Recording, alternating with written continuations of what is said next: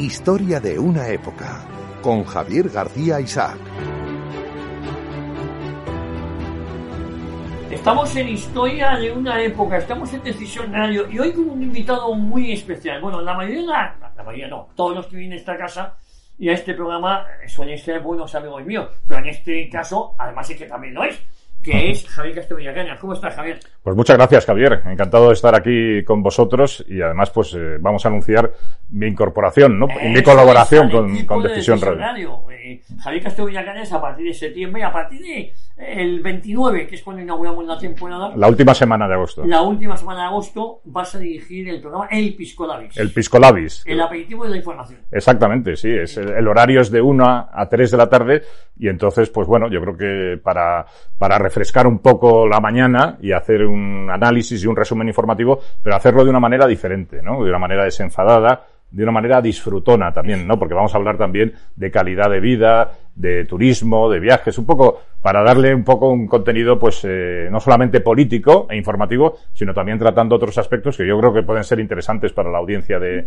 de Decisión Radio. Eh, un, un, aspecto más de entretenimiento también, es decir, hmm. eh, se trata, yo creo que en esta casa lo hacemos bastante bien, y yo que he estado contigo muchos años, eh, se trata de informar y de entretener. Yo creo que eso va a ser la serie de identidad. Claro, es, es, fundamental, ¿no? Yo no entiendo la radio solamente como una cuestión de análisis, y, sino también entretenimiento. Va, va a haber análisis, ¿sí? vamos a tener contertulios, se van a analizar todas las noticias del día, todas las claves informativas del día, pero desde una forma pues un poco desenfadada, yo me atrevería a decir incluso gamberra, ¿no? Un poco, me gusta esa eh, Bueno, porque tú lo eres, tú también lo llevas un poco en tu programa, ¿no? sí. Que hay que tratar un poco, sobre todo porque el oyente y la gente que nos sigue también a través de internet, de las aplicaciones, pues busca una forma distinta de tratar la información, de tratar la actualidad y es lo que vamos a intentar. Otra cosa es que lo consigamos o no, porque ya sabes que eso depende de muchas circunstancias. ¿no? Oye, Javier, yo antes eh, de continuar, voy a hacer una breve presentación. Sí. Eh,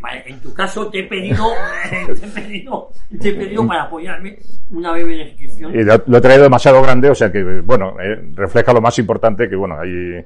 Bueno, pero es que es importante que una persona como tú, que tenemos el honor de que se incorpore a este proyecto, a esta casa, eh, se sepa quién es Javier Castro Villagrán.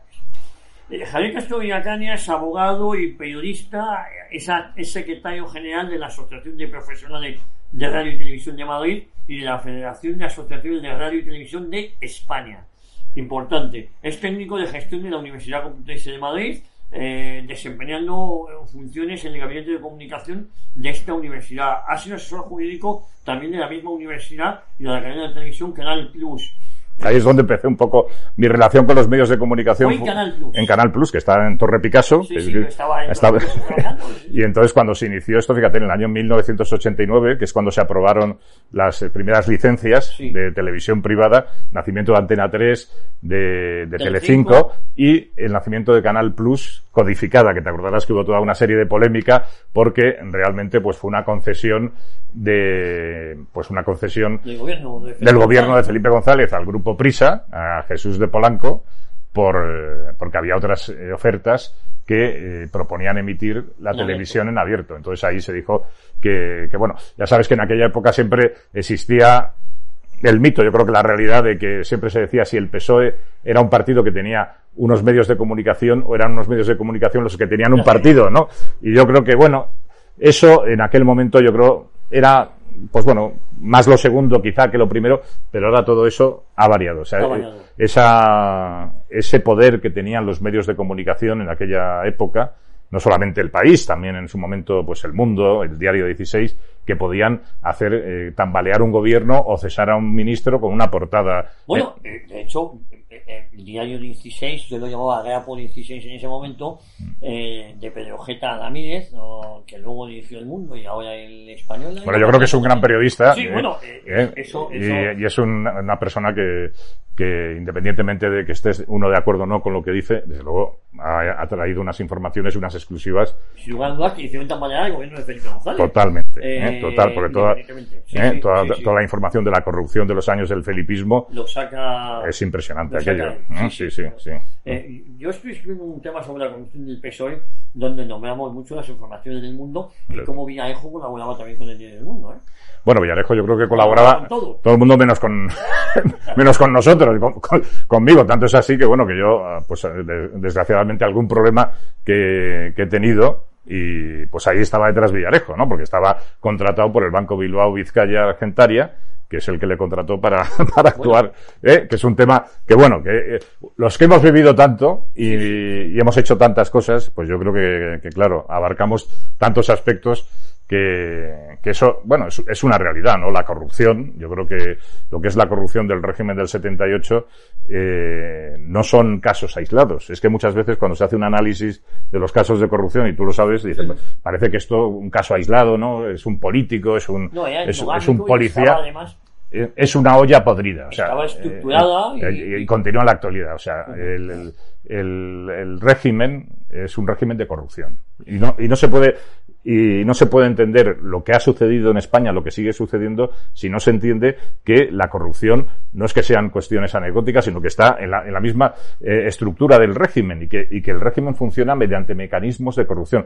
Porque, bueno, luego pasaremos a analizar un poco los, libros y los ensayos que he escrito.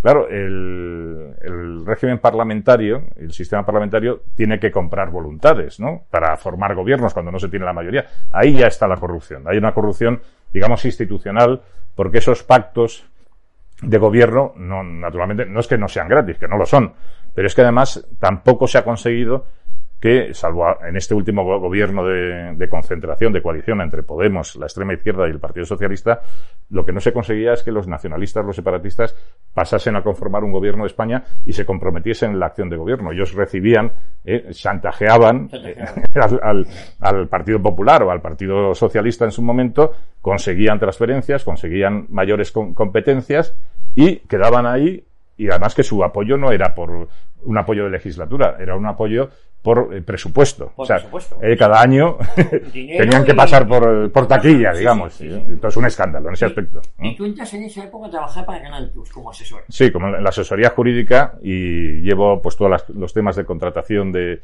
de propiedad intelectual, de series, de derechos de partidos de fútbol.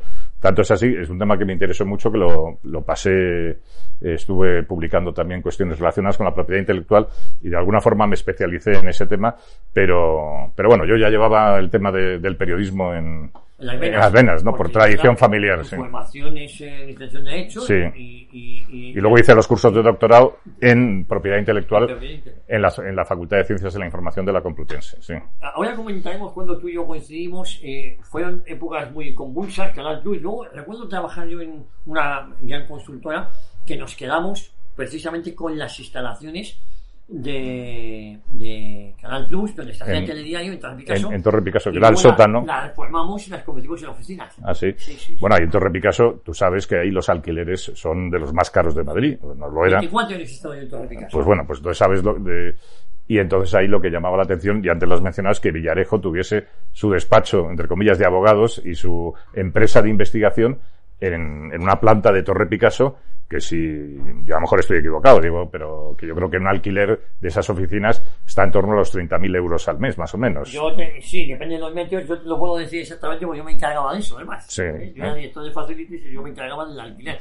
Depende, eh, yo estaba en una empresa, una tenía más de 20.000 metros, bueno, sí, unos 15, 20.000 metros, otra unos 12.000, 13.000 metros. Imagínate el dineral que era eso en, en alquileres. Uh -huh. eh, pero fíjate, en ese en Torre Picasso también estaba Telecinco, era normal, Sí. era Valerio Lázaro Sí. eh, pasando por ahí. Pero ahí tenían las oficinas, yo Las creo. oficinas. Sí, sí, sí. Y en cambio, eh, Canal Plus lo que tenía es donde se hacían Los estudios. eh, los estudios y donde se hacía sobre todo el telediario. que Sí, hacían, eh, sí, porque hacían muy pocos programas. Tenían un, un programa en directo que era lo más plus, me parece, no sé, había una serie. Y luego, pues casi todo eran series contratadas, películas, el cine, El cine, y luego, y los derechos del fútbol, que es, digamos, que es lo que hizo que la gente se suscribiera a Canal Plus y que el proyecto tuviese éxito, porque había gente que, que no supo analizar en ese momento eh, la estructura de negocio y decía, esto va a durar dos días. No, hombre, aquí tú sabes que el fútbol, tú que eres futbolero, como el fútbol mueve montañas y mueve millones de, y la gente le gusta ver el fútbol en su casa tranquilamente y en aquel momento era la famosa llave que había que meter en el descodificador. El pay-per-view, sí, el, sí, el, sí. el fútbol, que eso ha llegado a nuestros días de una manera más tecnificado. Pero que eh, va en aumento. O sea, eh, bueno, la televisión acaba siendo plataformas privadas donde tú pagas por ver tus contenidos. exactamente. Es así. Mm. Eh, ahí es verdad que Canal Plus fue visionario, también es verdad que con el apoyo del gobierno, eh, y ahí se enfrentó eh, Jaime Campani, no sé si recuerdas su... Sí, hombre. el famoso caso Soge Cable. Sí, sí, ¿eh? Que, que, bueno, sería muy amplio Venga, contarlo aquí, pero eh, bueno, es eh, el caso Soge Cable, que era la utilización de las fianzas por el famoso descodificador. Entonces, pues se hacía un uso de, esas fianzas que, en teoría, de los que habían presentado la querella criminal, pues tenía que estar depositado en unas cuentas y, y no se podía. Claro, la defensa de Canal Plus y del Grupo Prisa, yo creo que en ese aspecto jurídico también tenían razones que no había ningún suscriptor que se hubiese dado de baja y que no le hubiesen devuelto la fianza. O sea que realmente dinero había para devolver a, a- lo que pasa es que no, no sé, los millones. Esto pasa como en las cuentas de los bancos, ¿no? Que nunca todos los clientes o los eh, titulares de una cuenta corriente van al banco a retirar su dinero a la vez. Porque si fuesen, eh, el sistema bancario. Claro, ¿eh? porque, porque el banco, con ese dinero que dejamos los clientes, pues hacen negocios, inversiones, lo prestan a terceros, y entonces, eh, bueno, es un juego del capitalismo, ¿eh? un juego financiero que, que bueno, que tiene sus una de las consecuencias es la última crisis financiera que, que hemos vivido, ¿no? Bueno, y- y, bueno, eh, vamos a ir conociendo un poco más la vida de la vida profesional de Javier Castillo Villacañas. Eh, fuiste también fundador de la revista Generación 21, eh, Mm. fuiste profesor de Derecho Constitucional en la Universidad Camilo José Cela, has colaborado y, y de vez en cuando también vemos Sí, tu sí. pluma en, en varios medios, pero has colaborado en diversos periódicos, revistas como Iniciativa, La Razón, La ABC, La Gaceta de los Negocios, El Mundo y sus suplementos, Crónica, eh, La Otra Crónica, has sido director de los servicios informativos de Radio Intercontinental. Que ahí es donde nos conocimos. Bueno, Madrid, no- nos conocíamos ya 2002 de... Al 2004, tú y yo nos Sí. conocemos antes de, Sí. de- esas actividades universitarias Sí, eh, y políticas de la época Mm. y coincidimos 2002 en, en Radio en Intercontinental. Radio Intercontinental, que tú eres el director de informativos. Sí, yo propuse en aquel momento a la dirección de Radio Intercontinental pues eh, montar unos servicios informativos que no existían y entonces pues eh, llegué a un acuerdo co- con la Universidad Francisco de Vitoria y entonces con una serie pues ahí fueron muchos becarios que luego van- siguen trabajando en, la radio. Has sido también un precursor de descubrir algunos talentos. Bueno, sí, bueno, yo siempre he intentado pues eh, rodearme de, lo- de los mejores, ¿no? En ese aspecto. Y entonces, pues mucha gente que sí, que trabajó conmigo, pues luego sigue trabajando en, en otras emisoras, pero ese, aunque fueron dos años, pues fueron dos años Muy muy intensos, porque eh, en la última época ya coincidió con los atentados del 11 de marzo de 2004, que lo transmitimos también todo en directo, lo que fue, lo que fueron, eh, lo que fue aquella masacre y aquella, digamos, eh, Sí. eh, actuación política, manipulación política que hubo alrededor de los atentados. Y luego, cuando me pasé a City FM Radio, que es la, una emisora que estaba en Las Rozas, Sí, y, y entonces ahí ya, montamos un equipo de investigación sobre los atentados del 11M, y es un, un trabajo que, que fue muy importante, sobre todo por la colaboración de dos personas eh, Que tuvieron también mucha importancia, que son eh, Luis del Pino y Javier Oyarzábal, tristemente fallecido, pero que también investigó y publicó para mí un libro que, que es fundamental de, respecto a los atentados del 11M, que son los explosivos del 11M. Luis del Pino ha publicado bastantes, cuatro o cinco libros en relación con los atentados de, del 11 de marzo, las mentiras del 11M. Y, y yo, si me permites una cosa, porque claro, tenemos, no tenemos poco tiempo, a lo mejor un día lo tenemos que dedicar, dedicar exclusivamente al 11M, ¿no? Pero en uno de esos libros, eh, Luis del Pino me los, eh, me los, me lo dedica, dice Javier Castro Villacañas, que siempre me decía dos cosas con respecto a los atentados del 11M. Que todo no podía ser mentira y que la clave estaba en los explosivos.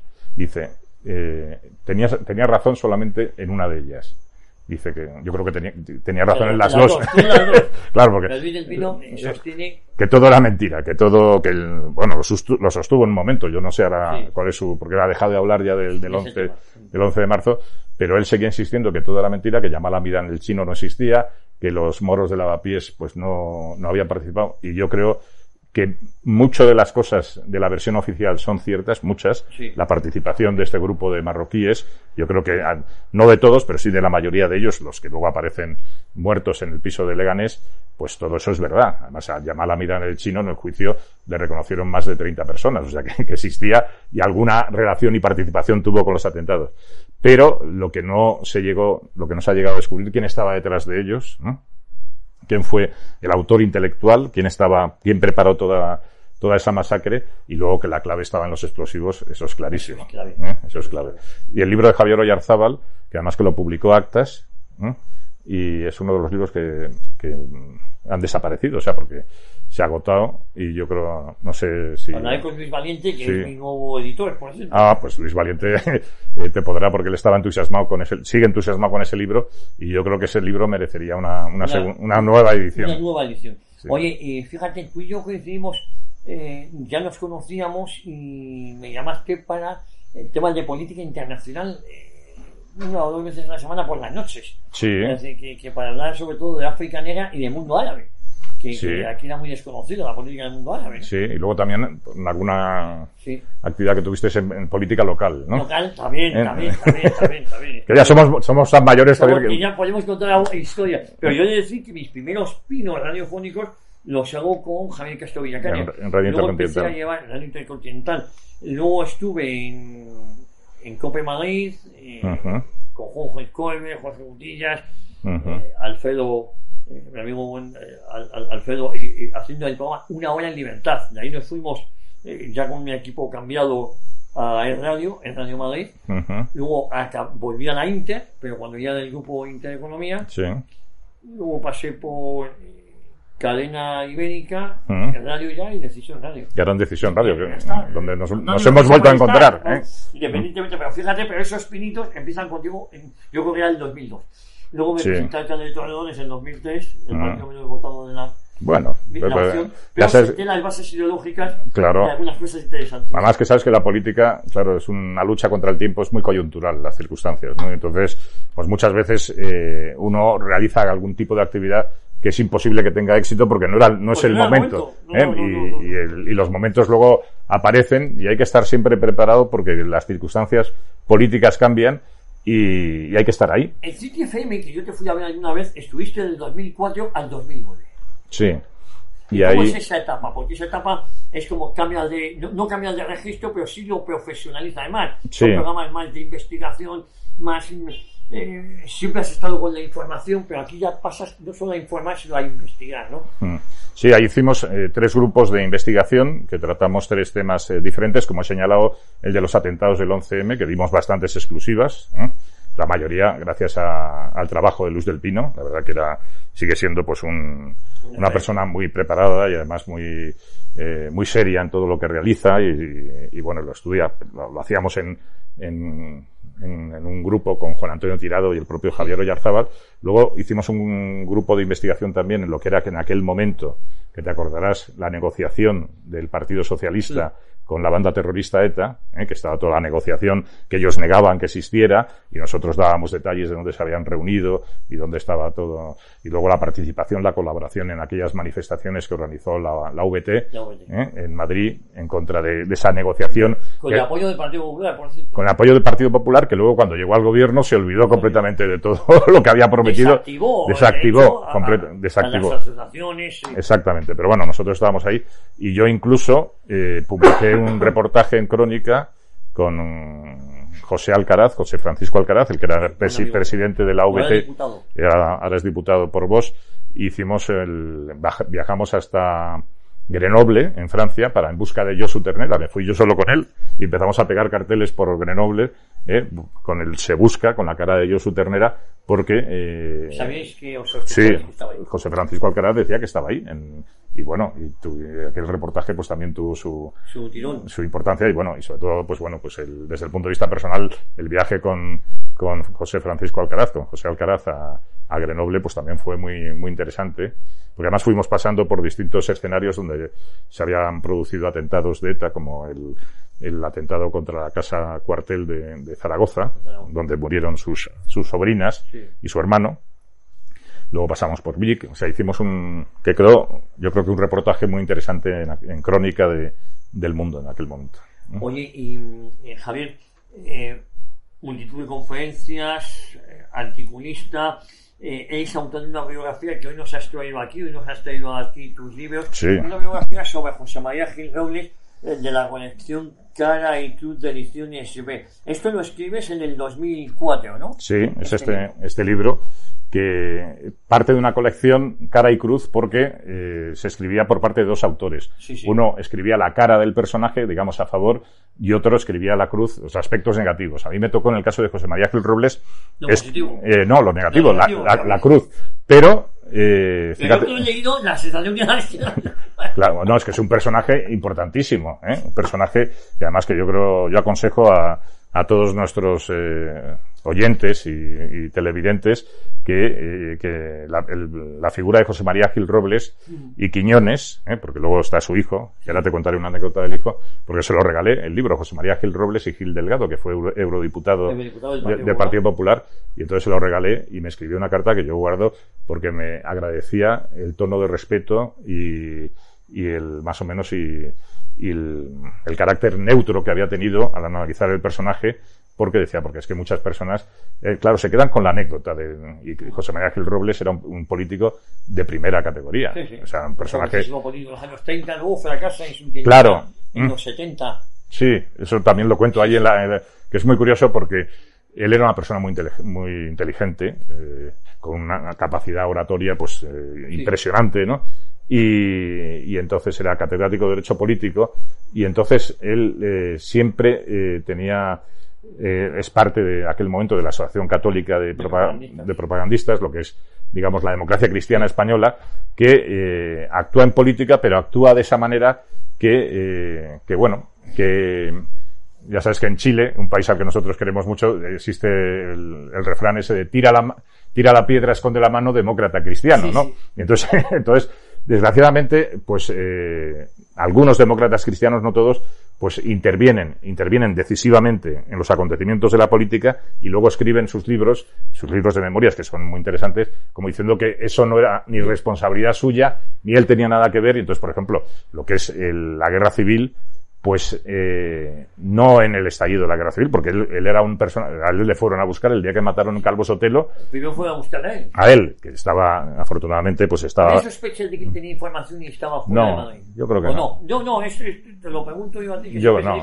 no. Eh, ¿Casualmente estaba fuera de Madrid o...? No, yo creo que no. Él, había empezado este 14 de julio, me parece que fue, la fecha de... El asesinato del 13 de julio. El 13 de julio, y entonces él había eh, llevado a sus hijos a veranear, me parece que a Biarritz o San Sebastián, y entonces había ido porque empezaban las vacaciones, porque como sigue ocurriendo ahora, Madrid en, en estas fechas es un infierno. Sí, sí. Y entonces hay que salir como, sea, ¿no? El que pueda tiene que y entonces él estaba fuera de Madrid, pero él de alguna forma sí fue responsable de... Eh, de cuando la CEDA gana las elecciones de 1933 de no, de no eh, imponer su mayoría parlamentaria y entonces se forma un gobierno eh, radical con Lerroux y entonces él más o menos acepta esa, esa circunstancia porque él eh, lo del mal menor muchas veces, ¿no? Claro, fíjate que él tenía, era el partido más votado, tenía ese apoyo parlamentario y deja que gobierne el centro, entre comillas, del Partido Reformista. Y, luego la revolución de Asturias y, el golpe también en Cataluña es porque entran tres, ministros, tres, ministros de la FEDA. un partido que, había ganado las elecciones. Yo soy de opinión que em, la revolución de Asturias, la mal llamada revolución de Asturias, el golpe de Estado del PSOE, mm. ya estaba preparado porque las armas ya habían llegado antes de que, de que Gil Robles dijera que quería que tres ministros suyos entraran en un gobierno, que era una una petición legítima. Vamos, más que legítima, el presidente del gobierno tenía que haber sido él. Exactamente. Eh, eso, ese, yo creo que es una clave. Yo creo que el PSOE eh, ya estaba echado al monte y eso fue en la espoleta, pero ya estaban las armas en Asturias. Sí, porque, porque el Partido Socialista y la CNT-FAI pues habían optado ya por la vía revolucionaria. Ah, o sea, para ellos la República era simplemente un instrumento para eh, hacer la revolución. O sea, ellos no creían realmente en la República. Ellos lo que estaban era en, eh, a favor de, de, la revolución y de la revolución soviética. O sea, había un sector del Partido Socialista eh, encabezado, por, eh, encabezado por Largo Caballero y luego todas las juventudes socialistas. Largo Caballero, el Lenin español. El Lenin español y las juventudes socialistas que luego eh, se, se, se, se, extienden del, del, Partido Socialista y forman las juventudes socialistas unificadas con, con, Carrillo. con Carrillo, ¿no? Y entonces son esos ya están a las órdenes directas de la Internacional Comunista. ¿no? Por cierto, muchos diputados socialistas en el 36 se pasan al Partido Comunista. Muchísimo, sí, Muchísimo. sí, sí. Es que eh, es verdad que otros pues continúan intentando, pues el caso de Besteiro. Sí, ¿no? la única voz más sí. que moderada, eh, decente del partido. Sí, sí, había. Eh, pero el caso, la dirección se radicaliza y ahí todo va en esa, en esa dirección. En este libro de cuentas es verdad que cuando uno escribe la biografía de un autor, no corre el riesgo de simpatizar con el autor. Yo, a mí me pasa cuando la leo, yo leo la biografía de Nerón eh, un personaje como Nerón, escrito por Juan Itaba Galán, y acabas, eh, ¿cómo diría yo? No sé si, si, la palabra simpatizar con Nerón, pero... Eh, Hombre, es que sabes lo que pasa. Yo creo que cuando uno escribe una biografía, sobre todo de personajes históricos importantes, claro, puede. No, pero se pueden. Hay biografías que van, digamos, como si fueses el fiscal, ¿no? De una acusación popular, ¿no? A, y, yo creo que hay que tener un poco de equilibrio, ¿no? Y entonces en cualquier personaje, en sus eh, acciones, pues hay cosas positivas y cosas negativas. Yo creo que en el caso de José María Gil Robles, con sus errores, él también luego sabes que forma parte del Consejo Privado de Don Juan, él se arrepiente, luego no se arrepiente porque considera que don Juan pues le ha traicionado cuando acepta que venga eh, el hijo, su hijo Juan Carlos a estudiar a... Bueno, que don Juan traicionó a todos. Bueno, traicionó a todos, claro, sí, sí, en ese aspecto. ahora vamos a hablar de eso, porque sí. tú lo cuentas en un libro, eh, independientemente de José María Robles del error del 33, eh, no es menos cierto que después de las elecciones fraudulentas del 36, de junio del 36, eh, de febrero del 36, eh, Robles pasa a un segundo plano y, y, Carlos Sotelo, que había obtenido muchísimo menos escaños, claro. es como si lleva, el que llevara la auténtica oposición. Sí, la el, el, líder de la oposición, ¿no? Sí. Y eso claro, es... porque el líder era Genoble. Claro, porque las expectativas que se habían creado, el famoso cartel en la Puerta del Sol con la cara de Gil Robles, a por los 300, ¿no? Que a por la mayoría absoluta. ¿no? Y entonces, bueno, ahí se han publicado ahora eh, estudios históricos donde se ve, claro, el, el, el pucherazo, pucherazo. De, de, febrero de, del 36, si no hubiese obtenido la mayoría.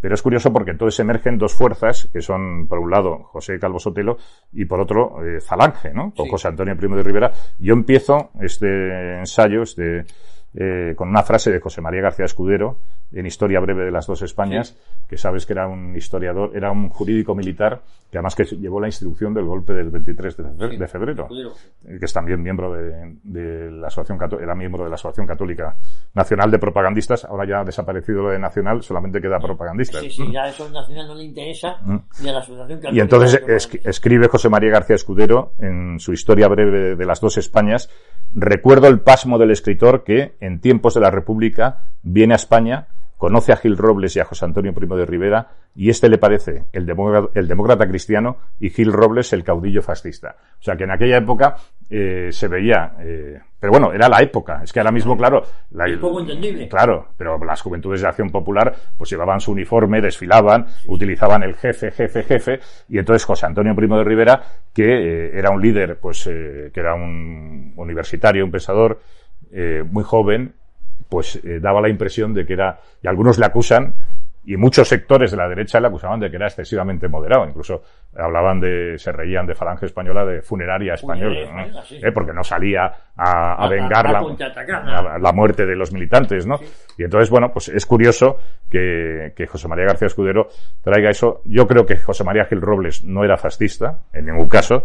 ¿eh? Él, sale, él llevaba pistola porque en aquella época todo el mundo llevaba pistola. Y en un meeting que tienen en, en Palma de Mallorca, entonces son atacados por un grupo de, de, de, la UGT o de la CNT, me parece, y entonces ellos sacan las pistolas y se produce un tiroteo, pero es que ese era el ambiente político de aquella época.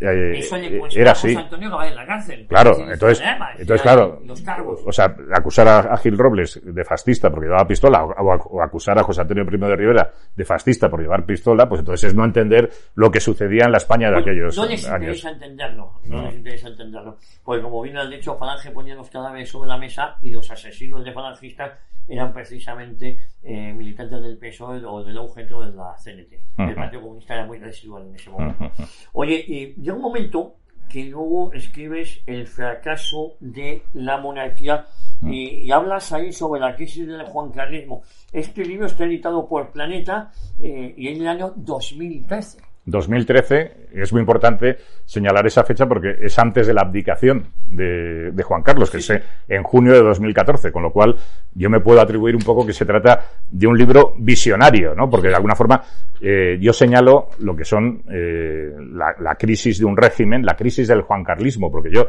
defino el régimen del 78 lo defino como el juancarlismo. Sí, O sea, mm. de hecho, Juan Carlos prefería eh, viva Juan Carlos a viva el rey, en el sentido de que eh, eh, eh, eh, hizo más amistades eh, con gente más proclive a la izquierda y yo creo que insultó o humilló a los que hubiese salido en su defensa, ¿no? Claro, porque en contra de lo que se está manifestando en la actualidad, de que con la nueva ley esta de memoria democrática, de que el franquismo llega hasta, no se sabe, 1983, ahora. 84, no. El franquismo muere con Franco, ¿eh? y además el franquismo sin Franco es imposible. Y entonces incluso antes, que eso hay libros que lo señalan dentro del propio franquismo, ya había eh, había movimientos Familias. y había posiciones para que se llevase a cabo una reforma política, pero una reforma política, pues no echando por tierra ni, ni, ni derribando todo lo bueno que podía haber tenido el anterior régimen. Entonces, el juancarlismo lo que supone es, eh, es un régimen que surge de los herederos del franquismo, de alguno de los herederos del franquismo, con Juan Carlos de Borbón y Borbón a la cabeza, un pacto político, un pacto de régimen que realizan con la izquierda, el Partido Socialista, y con la extrema izquierda, el Partido Comunista, y los separatistas, y conforman un nuevo régimen. Y ese régimen ya está en 1977. En 1977, el gobierno de Adolfo Suárez, y con decreto ley, con la firma de Juan Carlos de Borbón, reconoce la Generalitat Provisional de Cataluña en septiembre de 1977, anterior a la Constitución. La Constitución es de diciembre del 78. Y ahí se reconoce una institución de la Segunda República, se trae, que tú trae- te acordarás, a Tarradellas Sí, a en, en helicóptero. Ya estoy aquí. Ya estoy aquí. Lo trae- lo- además, una, una actuación de los servicios de inteligencia, el general Casinello va Sí. en helicóptero y se lo trae. Y es una decisión política ya de pactar con lo que llaman el nacionalismo moderado. Bueno, sabemos que el nacionalismo no puede ser es moderado porque es una ideología que lo que busca es, el- eh, es la independencia y la creación de- del Estado, de la República Catalana. Y en febrero-marzo de 1978, antes de aprobarse la Constitución, se reconoce el Consejo General Vasco. Y también se reconoce al, que era el Endacari en el exilio, entonces José Antonio Aguirre. Entonces, entonces ya hay una decisión política anterior a la Constitución de eh, conformar un nuevo régimen, un nuevo Estado donde se cuenta ya con los nacionalistas. O sea, es un pacto político. Y un pacto político donde eh, el, el rey Juan Carlos y los que están con él, que son todos herederos del franquismo, porque eh, tú dime, Adolfo Suárez, que era secretario general del movimiento, Rodolfo Martín Villa, eh, no sé, José Razón vendría luego. Podríamos- podríamos-.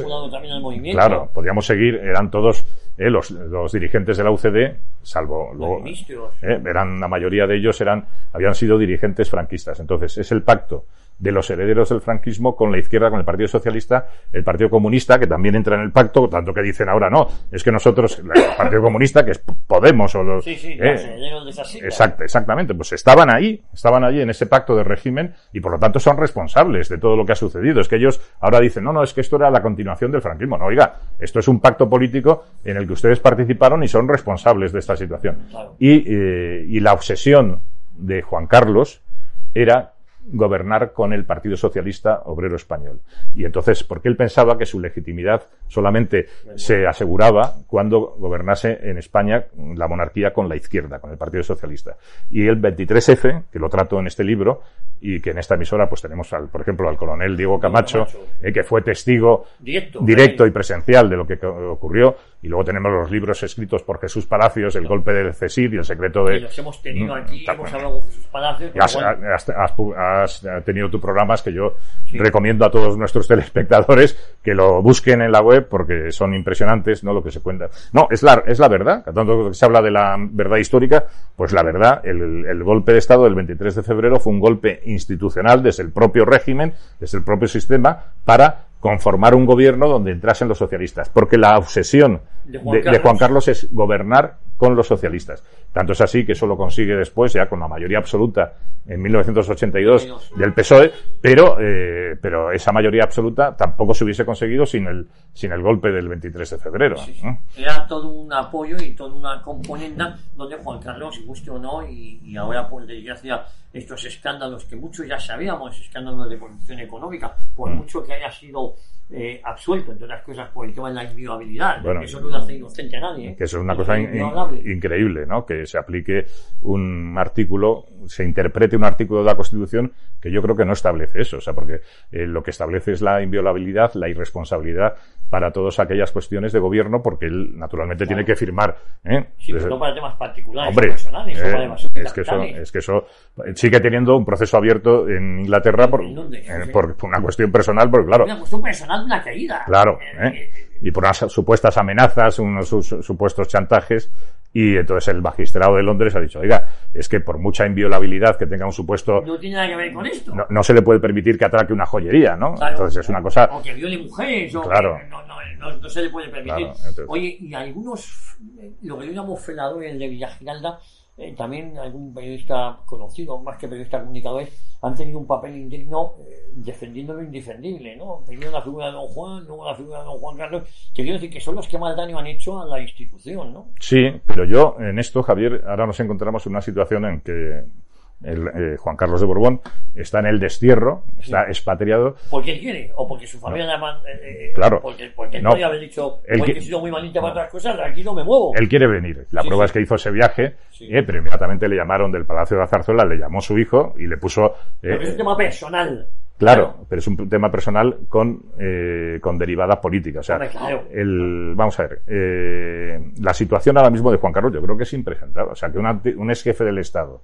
absolutamente impresentable. Esté fuera de España. Esté fuera de España.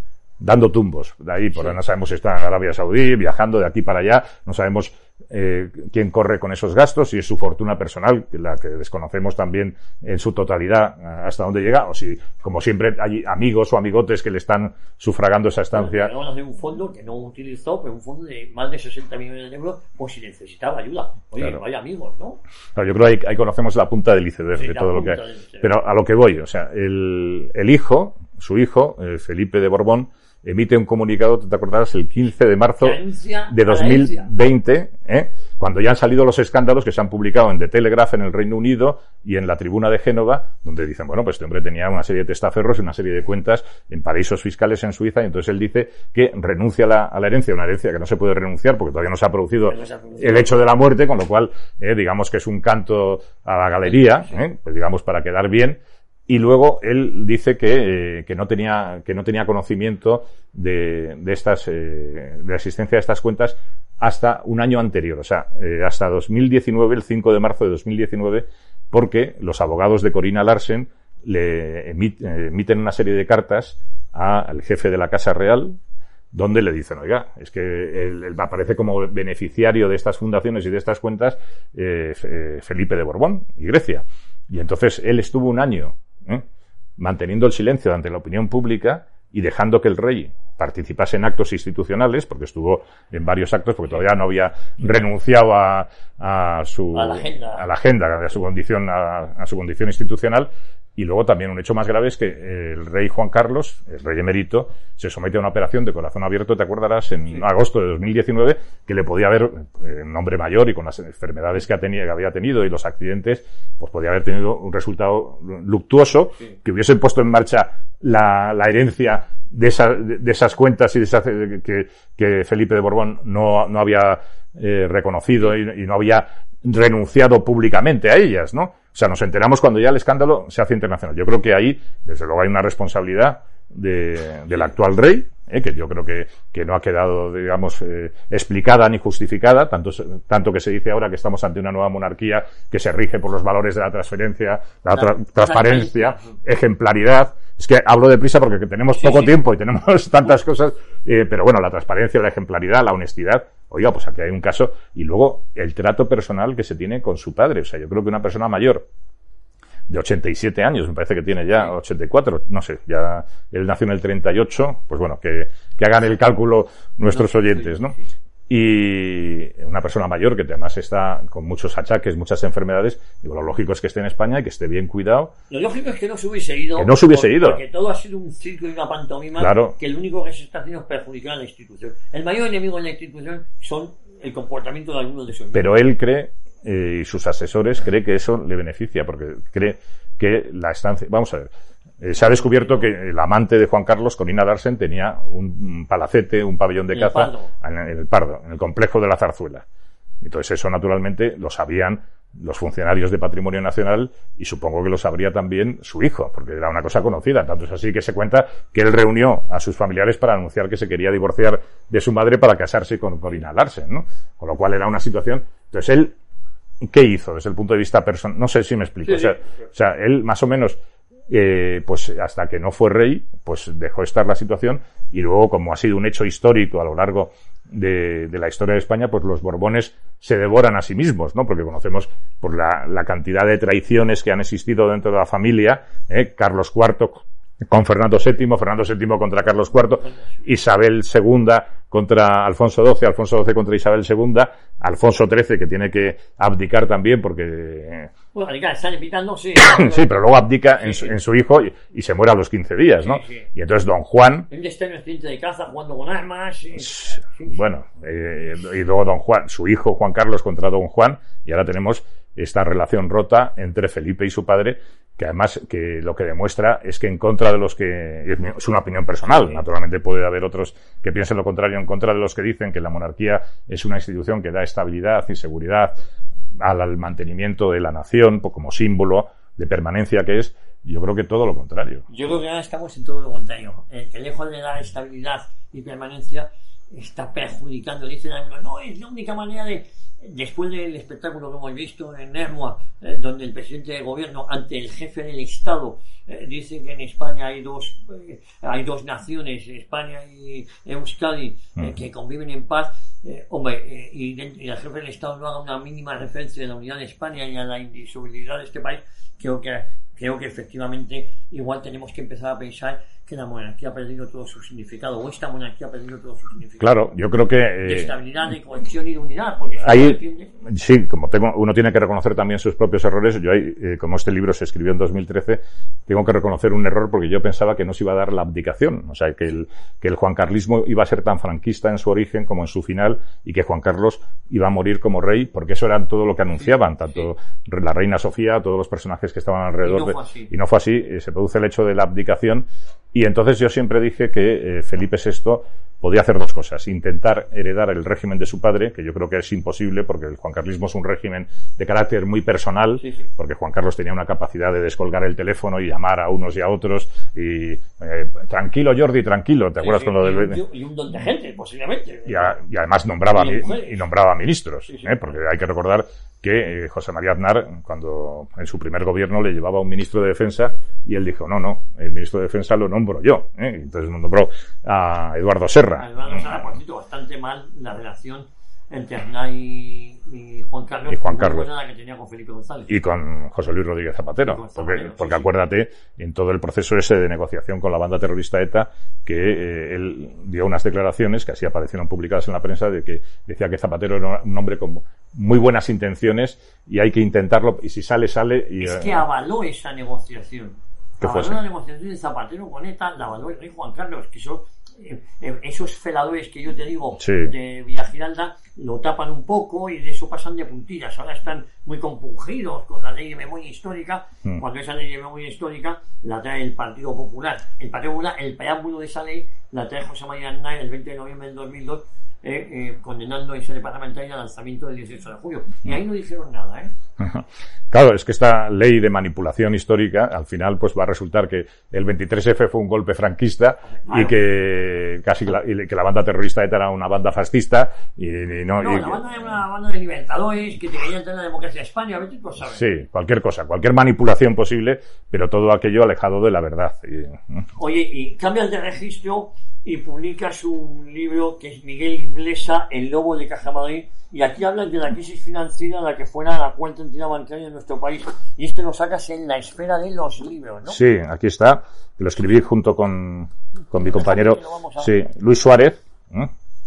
Y, y entonces el, es un libro que analiza una situación que es muy curiosa, porque la cuarta entidad financiera, bancaria de nuestro país, que era, eh, Era Caja, Madrid, Caja Madrid. que tenía más de 300 años de existencia. Se, se fundó el 3 de diciembre de 1702 por el padre Francisco Piquer, un aragonés Además, con una finalidad asistencial asistencial, y de ayuda social, y de sí, que era lo que y que resistió durante tres siglos y resistió todo tipo de, re- de regímenes políticos, la monarquía, eh, dictaduras, eh, la restauración, la primera república, la segunda república. Re- y entonces llega la partitocracia del régimen del 78 y entonces los políticos y los partidos políticos meten sus sucias manos en Caja Madrid, que había resistido perfectamente y se la cargan completamente.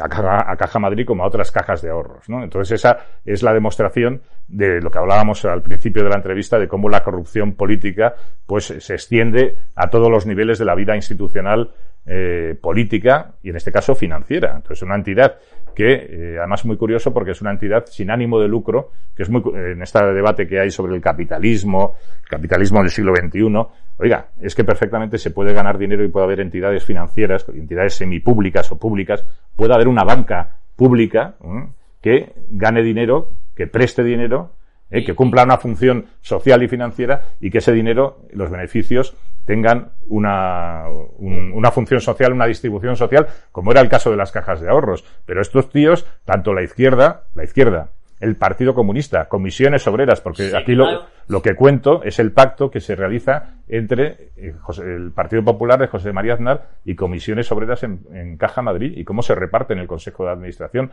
y cómo todos cobran de las tarjetas Black y obtienen unos beneficios en contra de los intereses de, la caja madrileña y cómo llevan a esta caja a la ruina a través de muchas circunstancias ya que tuviese que intervenir el- con dinero público un- una deuda de más de 24.000 millones de euros que es lo que nos costó rescatar eh, Caja Madrid. ¿Y, y, y, y cuál fue la implicación de Miguel Blesa y luego la de Rodrigo Rato? Yo creo que Rodrigo Rato nace un dragón envenenado. Sí, pero él acepta también. acepta ¿eh? también.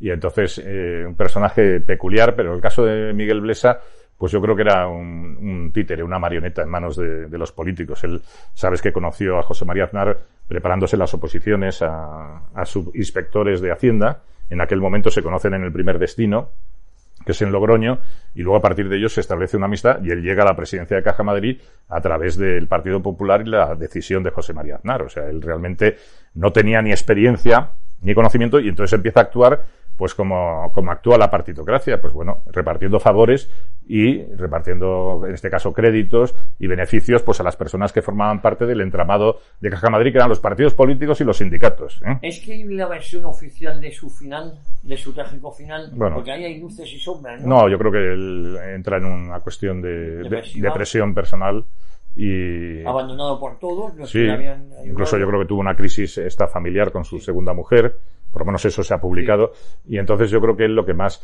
una persona que era con un carácter soberbio y que se paseaba por Madrid en un coche de 500.000 euros, ¿no? También pagado por la caja por todos los, los impositores y toda la gente que tenía y los, el escándalo de las preferentes que, que cuento aquí también, ¿no? Cierto, tú cuentas también, pues efectivamente, con muchos dirigentes políticos, a diestra y sinistra, muchos de la izquierda han estado involucrados aquí. Hombre, la- Me parece la- que- la- las tarjetas Black, Black. estaba el secretario general de comisiones obreras en Madrid y el secretario general de UGT en Madrid, UGT eh, Madrid, que, sí, que sí. estuvieron, que terminaron en la cárcel, porque Sí. naturalmente el uso de esas tarjetas Black, aunque hay gente que, que las defiende y tal, naturalmente que nadie, es que iba, había gente, eh, el famoso Moral Santín, que era, eh, eh, que era el dirigente del Partido Comunista de los Pueblos de España, eh, desde el momento de Ignacio Gallego, no sé si te acordarás, y, y que iba todos los meses a la embajada de la Unión Soviética a cobrar, A cobrar. eh, el dinero de, de la Unión Soviética, pues este termina siendo vicepresidente de Caja Madrid. Ignacio Gallego funda, que lo contaba yo lo tenía una anécdota, el Partido Comunista de los Pueblos de España. Pues ahí estaba este hombre. Lo soviético y es una salida, una extensión del PC. Pues este iba todos los días a, a un cajero y sacaba 600 euros.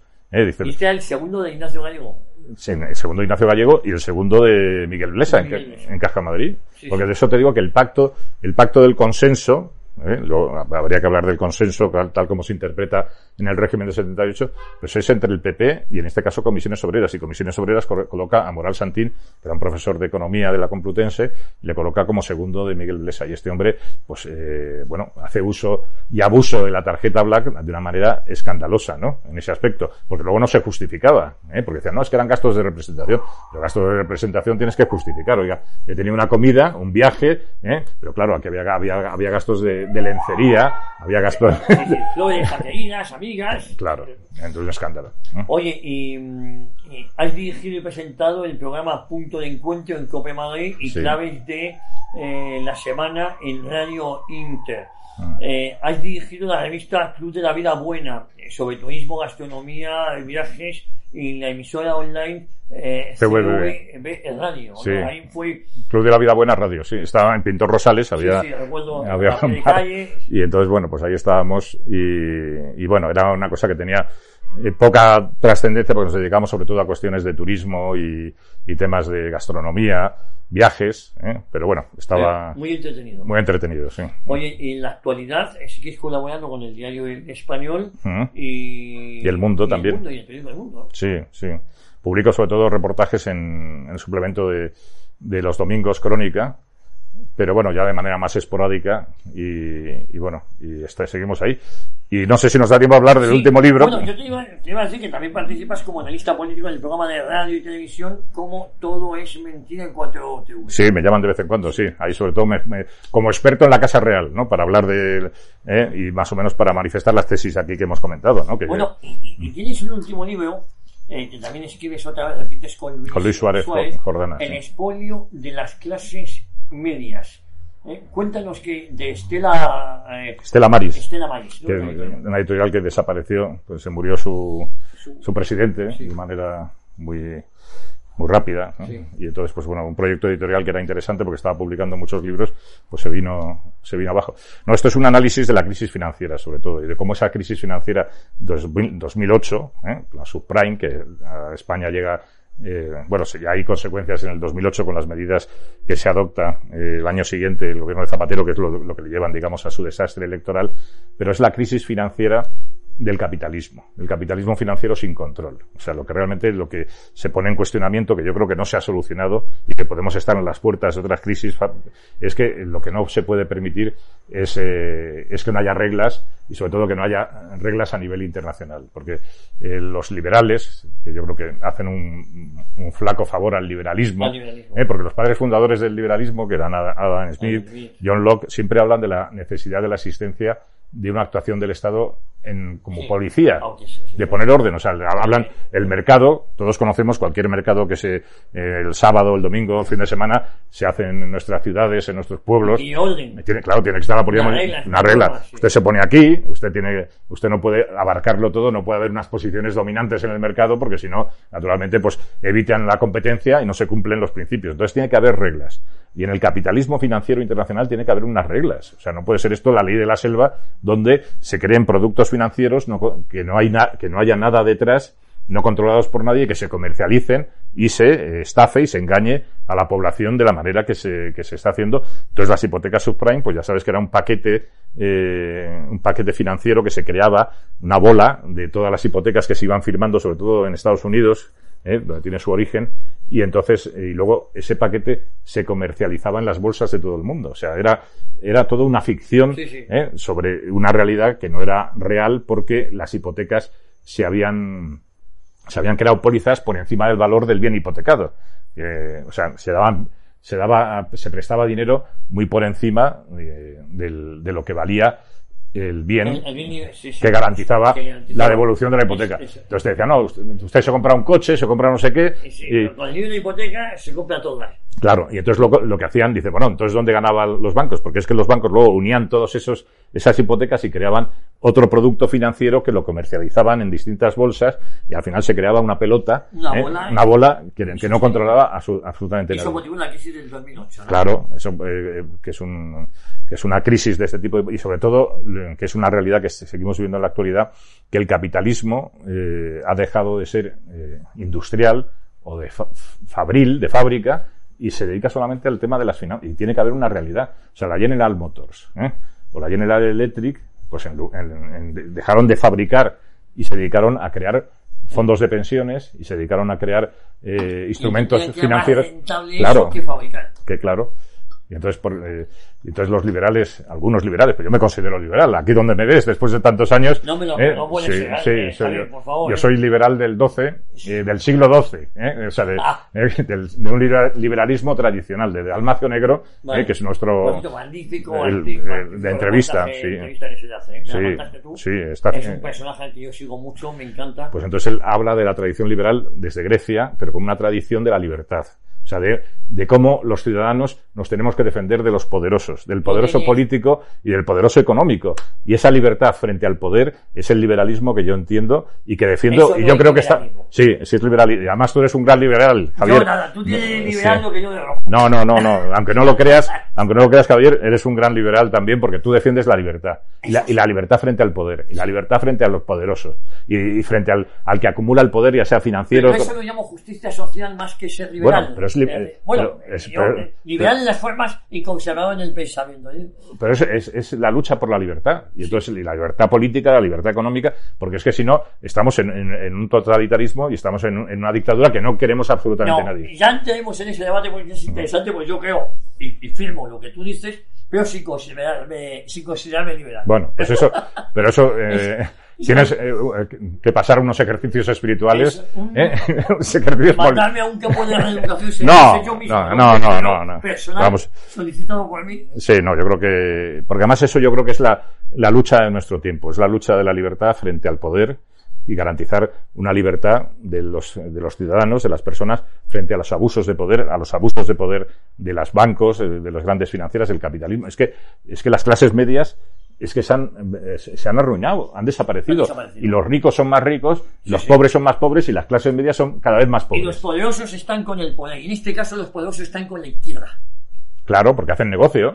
¿eh? Y entonces ellos tienen el poder político y ellos se dedican a, a repartirse el negocio. Y frente a eso, pues hay que levantar la bandera de la libertad, ¿eh? la bandera de la justicia, que yo estoy también contigo, ¿eh? de la justicia social, naturalmente, y hay que levantar la bandera pues del cambio y de la reforma política, porque si no, esta situación nos lleva Estoy de acuerdo contigo, pero yo a eso no lo llamo liberalismo. Bueno, pero es, es el liberalismo eh, tradicional, de la tradición liberal, de la, la tradición de la libertad. ¿eh? Bueno, ya saben los personajes con los que cuenta esta casa. Uno de ellos, eh, Javier Castro Villacaña. Yo creo que esta entrevista nos ha salido bastante a poco. Se nos han quedado muchas cosas, pero es para hacer un breve semblante del tipo de colaboradores con los que contamos. Javier Castro Villacaña, que si todo va bien y así lo deseamos todos, a partir de eh, la próxima temporada, la próxima temporada en esta casa va a empezar el 29 de agosto empieza a llevar ese magazine de una a tres de la tarde el Pisco Labis, el aperitivo de la información. Javier Castro Villacañas es lo que ustedes ven y es su pensamiento, eh, sería muy, en estos libros pues hay parte de su Sí, pensamiento. bueno, son investigaciones y- ensayos. Yo creo que Somos eh, personas de la actualidad, ¿no? Eso. ¿Eh? Y sobre todo, pues que tenemos esa necesidad de, de actividad, de actividad política, de actividad informativa. O sea, no somos gente que nos encerramos en, en, el pensamiento, ¿no? de, aunque estemos, eh, naturalmente, que leamos y que estudiemos y que investiguemos, pero yo creo que tenemos una pulsión por, eh, por, la, por la acción, por cambiar las cosas y que esas cosas, esos cambios se lleven a efecto para beneficio de todos y sobre todo beneficios de España, que es lo que más nos interesa. un honor haberte tenido aquí en esta casa Nada. en Decisión Radio, Muchas gracias. de una época y tendremos tiempo de seguir charlando. Muchas gracias, Javier. Mm. Un placer. Y a todos ustedes, la próxima semana aquí en Decisión Radio Historia de una época con un nuevo invitado que estoy seguro no les va a dejar de ver.